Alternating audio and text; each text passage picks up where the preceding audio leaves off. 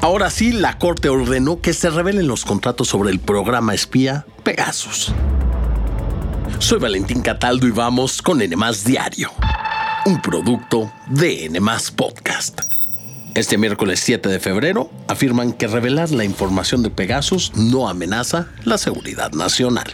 Con nueve votos a favor y dos en contra de las ministras Loreta Ortiz y Lenia Batres, el Pleno de la Corte pidió a la Secretaría de Hacienda entregar en versión pública la información sobre los reportes de operaciones, es decir, lo que han pagado los clientes por la contratación de Pegasus a las entidades financieras. Pero recordemos un poco este caso que reveló el entramado entre el gobierno de México y la empresa israelí NSO Group, cuyo único fin era vigilar a una serie de personajes de la vida pública del país. Fue en 2017 cuando diversas organizaciones como Artículo 19, con apoyo de Citizen Lab, revelaron que los teléfonos de dos periodistas y un activista de derechos humanos fueron infectados con este software. Pero a ver, ¿qué es Pegasus? Es un software espía diseñado con la justificación de combatir al terrorismo y a la delincuencia. Es tan sofisticado que puede entrar remotamente en los teléfonos, activar el micrófono y la cámara y así robar información privada. Es tal su tecnología que le permite autodestruirse en un tiempo determinado si no ha conseguido su objetivo, infiltrarse y espiar. Cabe decir que Pegasus solo se vende a los gobiernos y a las fuerzas de seguridad. Bueno, pues ahora la Corte resolvió que debe transparentarse la información de los contratos de Pegasus, luego de que el INAI ordenó a Hacienda entregar la información a un ciudadano que la solicitó. Pero la Consejería Jurídica de la Presidencia alegó que se trataba de un tema relacionado con seguridad nacional. La Corte resolvió que no era así, es decir, que no hay riesgo, ya que se trata de un tema de interés público. Escuchen bien esto, la persona que solicitó estos documentos lo hizo después de que en 2021 el entonces titular de la Unidad de Inteligencia Financiera Santiago Nieto, en conferencia de prensa, reconoció la existencia de dichos documentos. Entonces, el proyecto del ministro Alberto Pérez Dayan señala que la información que Hacienda ahora debe entregar son las contrataciones del software entre los años 2014 y 2017. Sobre este programa espía, en 2021 el presidente Andrés Manuel López Obrador afirmó que ya no existe ninguna relación con Pegasus. Además, hace unas semanas se llevó a cabo el primer juicio en México por espionaje con Pegasus. Sin embargo, el juez absolvió al único acusado del caso pese a que se comprobó que una de las personas afectadas sí fue espiada.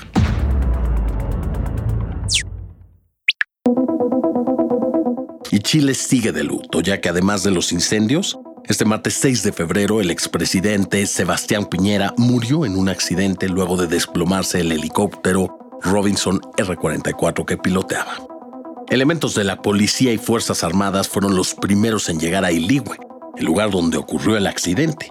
Medios locales informaron que Piñera perdió el control del helicóptero y cayó debido a las fuertes lluvias. El desplome fue reportado cerca de las 3 de la tarde y según medios locales, el expresidente regresaba de un desayuno con un empresario.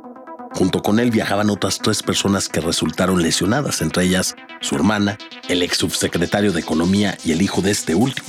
La aeronave se hundió a 40 metros de profundidad y el exmandatario habría quedado atrapado.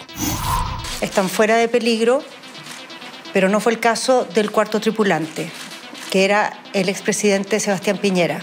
La Armada pudo llegar al lugar donde se provocó el accidente y recuperar el cuerpo del expresidente Piñera que ha fallecido. Carolina Toá, ministro del Interior y Seguridad Pública de Chile, dijo que el presidente Gabriel Boric decretó luto nacional. He instruido que el expresidente Sebastián Piñera sea despedido con los honores de funeral de Estado y decretado tres días de duelo nacional para honrar la memoria de quien fuera electo presidente de Chile en dos oportunidades. Y recordemos un poco de la carrera del expresidente Piñera de 74 años. Bueno, pues él ocupó el cargo de 2010 a 2014 y de 2018 a 2022. Era doctor en economía y empresario. Su gobierno destacó por la reconstrucción del país tras el terremoto y tsunami de 2010 y por el operativo de rescate ese mismo año de los 33 mineros que quedaron atrapados a 700 metros de profundidad, que fue conocido como el milagro de la mina de San José. Y una buena noticia para México, ya que Alejandra Orozco y Gaby Agúndez aseguraron una plaza olímpica para representar a México en París 2024. Y lo hicieron luego de competir en la plataforma 10 metros sincronizados en el Mundial de Natación de Doha. Terminaron en la cuarta posición. El primer lugar se lo llevó China, el segundo lugar Corea del Norte y el tercero Inglaterra. Con este resultado, México suma 8 de 12 plazas posibles para competencias acuáticas para los Olímpicos que se celebrarán a partir del 26 de julio. Díganme una cosa, ¿cómo creen que será el desempeño de la delegación mexicana en los Olímpicos de París? Por favor, conteste nuestra encuesta en la sección de comentarios. Y así llegamos al final de este episodio. Espero que tengan un gran miércoles y por favor, no olviden seguirnos y activar la campanita de notificaciones y nos escuchamos en el próximo episodio de N Diario, un producto de N Podcast.